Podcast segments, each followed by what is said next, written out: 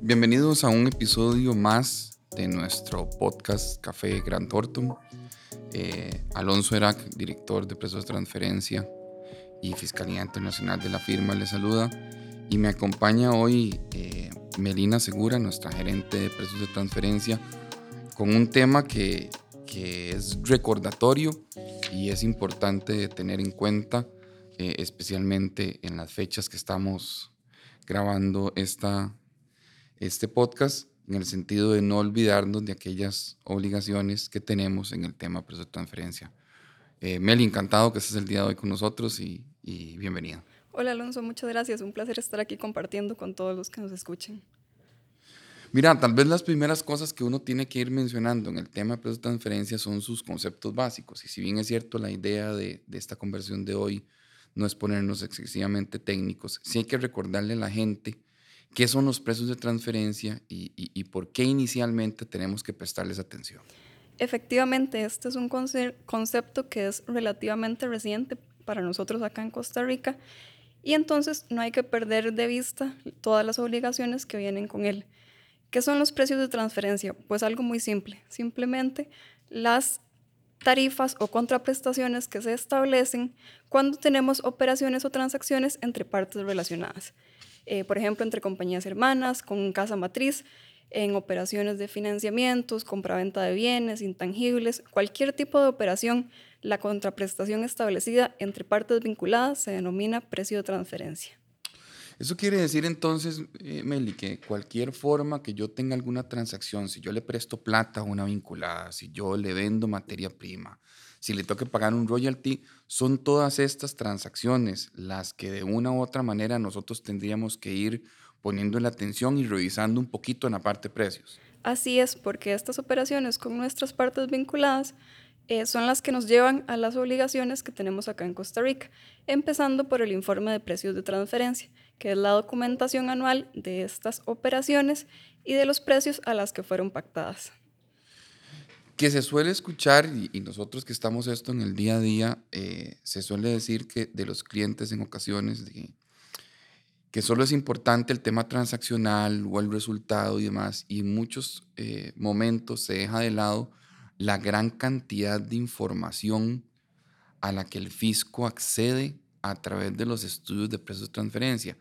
Más allá de que los pida o no, porque por el momento tal vez ha sido una solicitud muy tímida de, pedirle los estudios a los contribuyentes, pero sí es muchísima la cantidad de información más allá del tema del análisis propiamente transaccional que un fisco puede obtener por parte de sus estudios. Correcto, y por eso es muy importante tener presente esta obligación, no dejarla de lado, no dejarla para última hora, porque la documentación no es tan simple.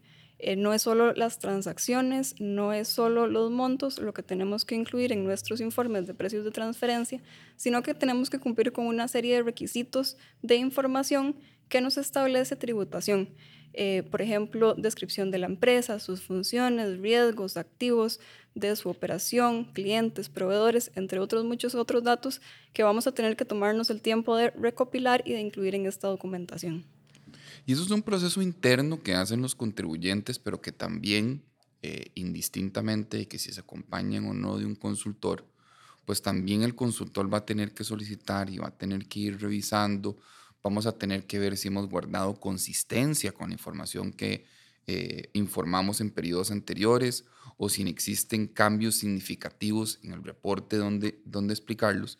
Y, y este tipo de detalles simplemente lo que hacen es que un auditor tributario o cualquier tercero, que en principio el único tercero que debería leer este tipo de informes precisamente la administración tributaria, em, va a poderse dar un panorama muchísimo mayor de tipos de transacciones, de organigramas, de composición del grupo económico, eh, que en compañía con otras herramientas que inclusive hemos discutido en otros episodios de nuestro podcast, como puede ser el registro de accionistas, como puede ser el AMPO, etcétera, va haciendo un compendio de información que cada vez más permite a la administración tributaria tener una idea general y un conocimiento general del contribuyente. Y la primera pregunta que a veces uno se hace en esto, Meli, es, bueno, ¿qué es lo que busca tributación con todo el tema de precios de transferencia, ¿de qué anda detrás la administración tributaria, especialmente en aquellos temas de análisis de transacciones? ¿Qué es lo que busca? ¿Qué es lo que persigue? ¿Por qué le interesa? Es importante tener en cuenta que precios de transferencia no es solo un tema de acá de Costa Rica, es un tema mundial. Eh, si bien es cierto, como indicábamos, pues acá se ha vuelto eh, un tema relevante muy recientemente, pues en el resto del mundo se hablaba de precios de transferencia incluso desde 1979, cuando se hacen las primeras publicaciones de la OCDE. ¿Qué es lo que buscan las administraciones tributarias regulando este tipo de operaciones o este tipo de precios? Pues que no se genere eh, erosión de la base imponible a través de las operaciones que tenemos con nuestras partes vinculadas. Específicamente para la norma costarricense también se establece que uno de los objetivos de tributación es evitar el diferimiento también de la, de la base imponible para periodos futuros. Esto quiere decir que cuando nosotros estamos analizando un estudio de precios de transferencia, eh, hay, hay dos puntos focales del interés inicial de tributación que tenemos que ponerle atención. Con esto no quiere decir que no es importante lograr estar con nuestros precios a precio de mercado, que es la evaluación que el estudio de precio de transferencia hace de forma eh, inicial. Sea, es importante en la medida de lo posible mantener nuestros precios de forma de mercado. Pero para el fisco, y precisamente lo que menciona la ley de impuesto de renta, eh, sí se vuelve muy importante saber, bueno, más allá de que si estás cumpliendo o no con precios de mercado, me estás generando algún tipo de perjuicio fiscal. Me estás dejando de pagar impuestos en Costa Rica. La combinación de las rentas, ya sea con tus vinculados en el exterior o especialmente con tus vinculados locales, me está generando un mix en el cual yo reciba menos plata. Ese es el, enfoque inicial, ese es tal vez eh, la preocupación inicial de la administración y no deja de ser importante esto otro que acabas de mencionar, en el sentido de que también les interesa saber si a través de estos precios hay algún tipo de diferimiento. Porque si al final de cuentas, a través de los precios de transferencia, sigo pagando 100 unidades monetarias de impuesto, pero las pago dentro de tres años y no ya, la verdad es que la administración tributaria te va a tocar la puerta y te va a decir, mira, yo quiero los 100 ya, no los quiero dentro de tres años. Entonces, las valoraciones de perjuicio fiscal y diferimiento, claramente como lo mencionas, termina siendo em, e-, el punto medular de las conclusiones que tenemos que revisar o que tenemos que hablar con los contribuyentes de los precios de transferencia. Em, no es la única obligación que tenemos en Costa Rica, es la principal y, principalmente el análisis de transacción, pero también tenemos otras obligaciones que empiezan a quedar en el olvido a veces en los contribuyentes, que si ya de por sí, por tener que salir en carrera cumplir con otras obligaciones tributarias, van dejando el estudio de PT rezagado, eh, cuando se enfocan en el estudio de PT van dejando otras cosas por fuera. Así es, Alonso. Tal como indicas, eh, además del informe de precios de transferencia, hay otras obligaciones que se han ido estableciendo de acuerdo con los requerimientos internacionales que ha hecho la OCDE. Entre esos está el Master File. Este es un documento más descriptivo de la operación del grupo como un todo, eh, de su, a qué se dedica, su actividad, eh, cómo se conforma, cuáles son las compañías que concentran, por ejemplo, operaciones de financiamientos, políticas de intangibles, que también tienen que cumplir los contribuyentes en el país. Adicionalmente está el requisito del Country by Country Report o eh, reporte país por país. Sin embargo, la mayoría de los contribuyentes pues, no cumplen con los requerimientos eh, para presentar este reporte o para tener que llenarlo. Eso nos agrega otro tema que, de nuevo, eh, abona en la cantidad de información que la Administración Tributaria va a tener. Porque no solo va a ser la descripción del contribuyente local y su estructura aquí en Costa Rica, que uno ve en el informe local o en el informe conocido como precios de transferencia, sino que cuando hablamos del master file, ya estás hablando de un tema de observación de estructura general del grupo indistintamente donde las subsidiarias u otras entidades del grupo económico estén localizadas. Entonces, ya la administración tributaria va a tener una cantidad de información pues bastante grande, va a acceder a una cantidad de información pues bastante apetecible desde el punto de vista fiscal y que ni siquiera va a requerir preguntársela en detalle al contribuyente. ¿Por qué? Porque ya debería tener ese tipo de, de información pues detallada en tus reportes. Así es, eh, vale la pena mencionar también que la obligación del master file en la mayoría de las legislaciones recae sobre la casa matriz.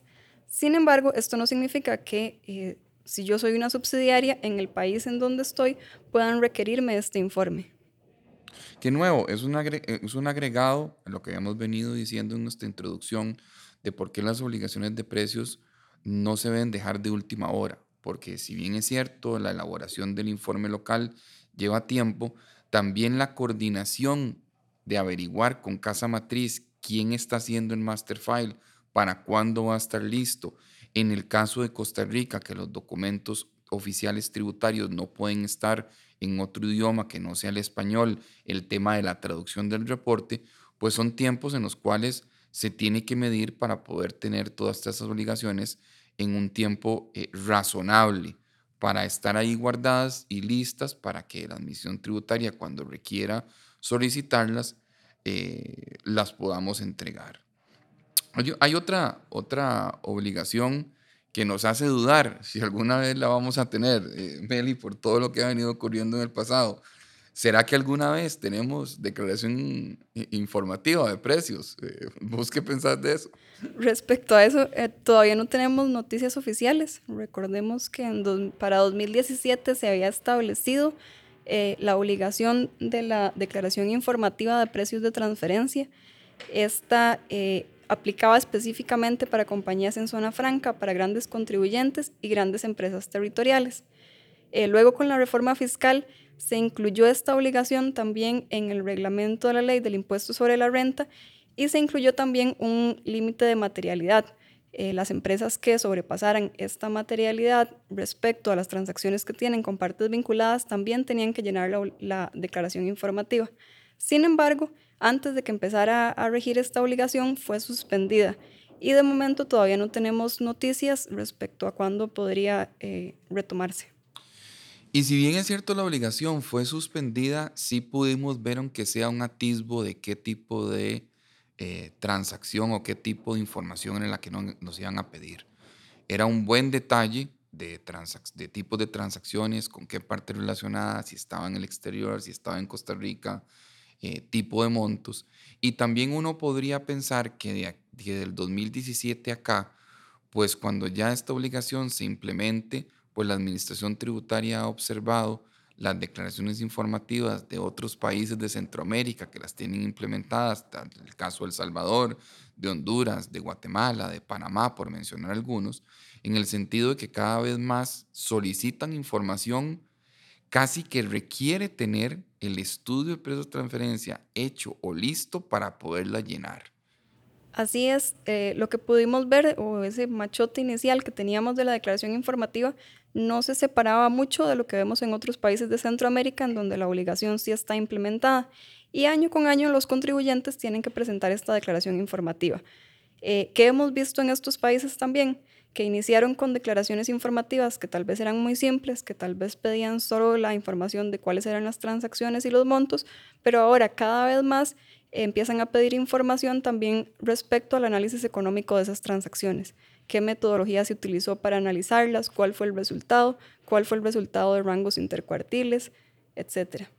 Lo cual lo lleva a uno a pensar que entonces eh, poco a poco van a seguir manteniendo su política de no necesariamente pedir el estudio de transferencia todos los años de forma obligatoria para entregárselo a la administración, sino que va a seguir siendo una prueba que quede ahí en, el escritorio del contribuyente, pero que la administración sí se va a enterar de muchas cosas a través de esa declaración informativa. Y los temas de revisión de precios de transferencia, de cosas que le llaman la atención, eh, va a ser realizada a través de esta declaración y no necesariamente a través de los estudios. O sea, si algo de lo que pusimos en la declaración a la administración tributaria le llegase a ser llamativo, muy probablemente alce el teléfono o establezca algún procedimiento de inicio de fiscalización para que los contribuyentes puedan responder algo de esto que les llama la atención. Mi nombre es Alonso Erac, de nuevo soy el director de precios de transferencia de la firma Grant Thornton. Eh, encantado de haber estado un día más con ustedes en otro episodio, el número 15 de Café Grant Thornton. Y de nuevo, Meli, gracias por haber estado el día de hoy con nosotros. Un gusto haber compartido con ustedes.